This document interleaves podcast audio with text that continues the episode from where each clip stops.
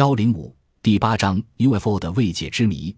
华盛顿上空的 UFO 飞碟曾骚扰过军事强国美国的首都华盛顿，这是世界重要飞碟目击案例之一。虽然飞碟尚无降落白宫草坪举行记者招待会的事例，但飞碟曾大量出现在白宫的现象，已是足够令人震撼。其背后当然也代表若干不寻常意义。事情是发生在一九五二年七月十九日星期六与二十日星期日。七月十九日晚上十一时，华盛顿机场航管中心雷达室由班次主任及八名航路管制员值班。由于夜间班次较少，他们就一边欣赏机场罗曼蒂克的夜景，不时查核一下班机的起降，没有其他事做了。值班时间的前段，航路并不拥挤。所以，只要一位管制员监视雷达屏幕就足足有余了。晚间十一时四十分，管制员在雷达屏幕上面发现七个光点，就像突然冒出来一样，成群出现。光点所显示的飞行物体，据推测，大约散布在华盛顿机场西南方二十公里到三十五公里的空域当中。当时值班的鲁杰被这些光点的行动吓了一跳。根据过去的经验。他立刻判断这群光点不寻常，因为光点的移动跟飞机差太多了。每一个光点都很明亮，轮廓清晰，由大小及形状判断，可知它们并非雨云或鸟群，而是坚固的金属体。毫无疑问，它们是大小有如小型客机的飞行物体反射影像，速度大约每小时一百六十公里到二百公里。以目前的飞机而言。这个速度似嫌稍慢，但如果是小型的自用机或直升机的话，差不多就是这个速度。鲁杰觉得奇怪的是，那七个光点出现在雷达屏幕上面的方式：光点突然从雷达屏幕边缘出现在距离中心一半的地方，无论任何种类的飞机都不可能如此。华盛顿机场航管中心的雷达属于 mu 型 （Microwave Area Warning）。这种雷达有一巨大的碗状天线，一分钟可旋转六圈，一面旋转一面发射微波。随着天线的旋转，电波便有如灯塔的探照灯一样在水平面上转。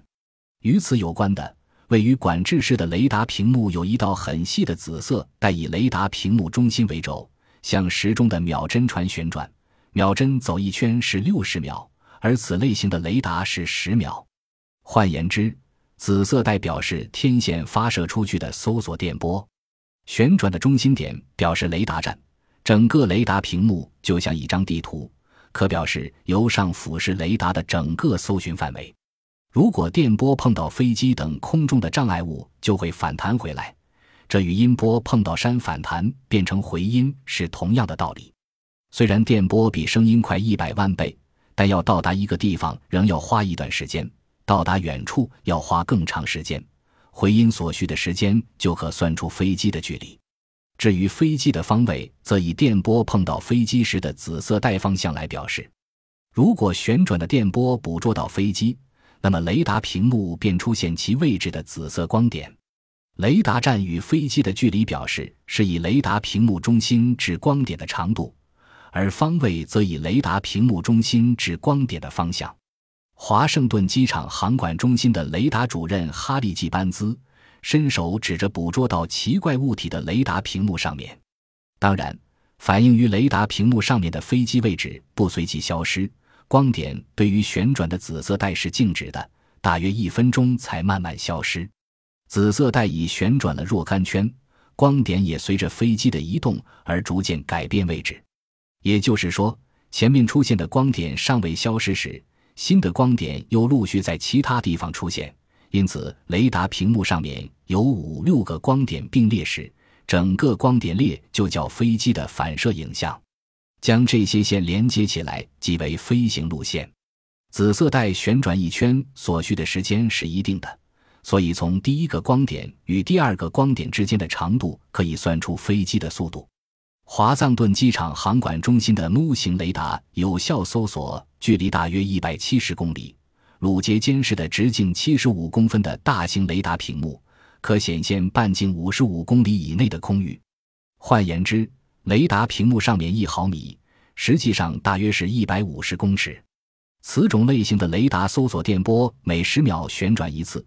例如，前一个光点与之后的光点距离是三毫米的话，那么飞机的实际速度每秒四十五公尺，每小时一百六十二公里。若是四毫米的话，实际速度就是每秒六十公尺，每小时二百一十六公里。了解了雷达系统作业之后，我们再来看当时雷达上发生的情况。当时雷达屏幕上的紫色带每十秒转一圈。而七个光点移动了三到四毫米，鲁杰便是据此算出飞行物体的速度每小时一百六十公里到二百公里。此七道光点的头一个光点在距离雷达屏幕边缘三十五公分到四十五公分处出现。如果该飞行物体水平飞行进入雷达屏幕所显示的空域。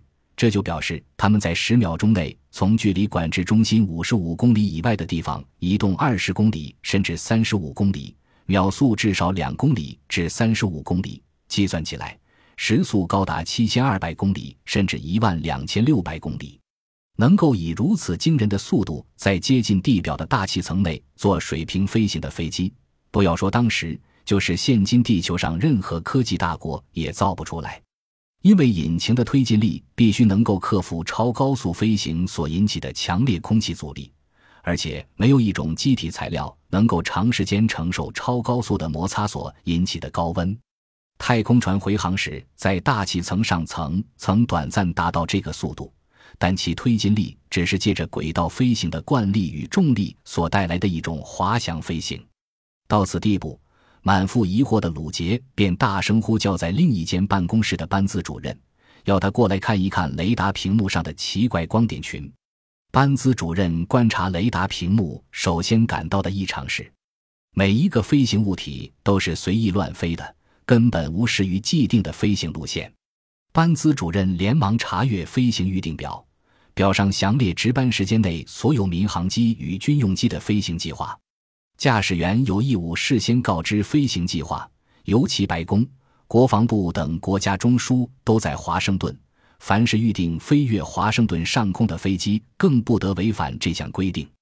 万一发生差错而被视为敌机，甚至可能会遭击落，这是每一位飞行员都知道的。但班兹主任在雷达屏幕上面所看见的飞行物体的路线，与任何飞行计划都有所不同。班兹主任发现的第二个异常是，无论哪一个反射影像都不会连续在雷达屏幕上面停留八十秒甚至一百秒以上。各个飞行物体都以大约秒速五十公尺的低速移动五公里后，再以一般航空机不可能达到的高速飞到雷达的搜索空域之外。一会之后，再以超高速飞进侦察空域内。班兹主任又叫来两名管制员。这两人也察觉雷达室内不寻常的气氛。雷达室除了大型雷达屏幕，另外备有两架小型辅助屏幕，这些都能反映半径一百七十公里的 M 型雷达有效搜索空域。大家都在比对小型与大型雷达屏幕，但在相同位置都有相同移动的反射影像。班兹主任考虑雷达可能故障，便吩咐硬件技师检查机器，但发现没有故障。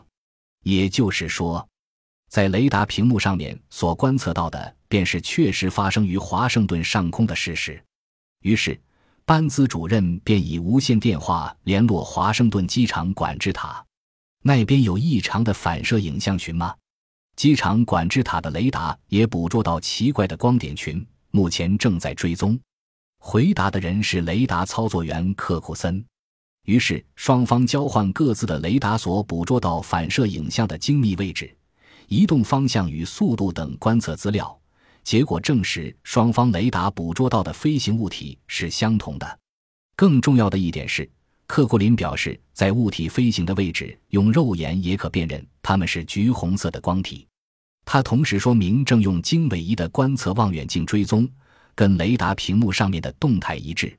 机场管制塔对于在机场跑道起降的飞机，不仅采用雷达观测加以识别控制，也兼采用肉眼的直接辨认。而且，管制塔的雷达是视全此种用途的 ASR 型雷达，它能够清除地上障碍物或降雨等反射信号的影响，只反映航空机。根据使用两架雷达的追踪、肉眼与经纬仪的光学观测，结论甚为明显，那就是有某种飞行物体在华盛顿上空自由自在的飞行。清晨三时，两架配备雷达装备的 F 九四喷射夜间战斗机接近华盛顿上空。战斗机负有秘密任务，就是查证不明飞行物体与紧急时加以击落。雷达屏幕也捕捉到战斗机，同时不明飞行物体的反射影像也一并消失了。拦截战斗机在燃料许可的范围内进行搜索飞行。华盛顿上空已经禁止民间飞机出入。雷达上面除了有两架战斗机之外，什么也没有。战斗机在燃料到达极限时离开了华盛顿上空。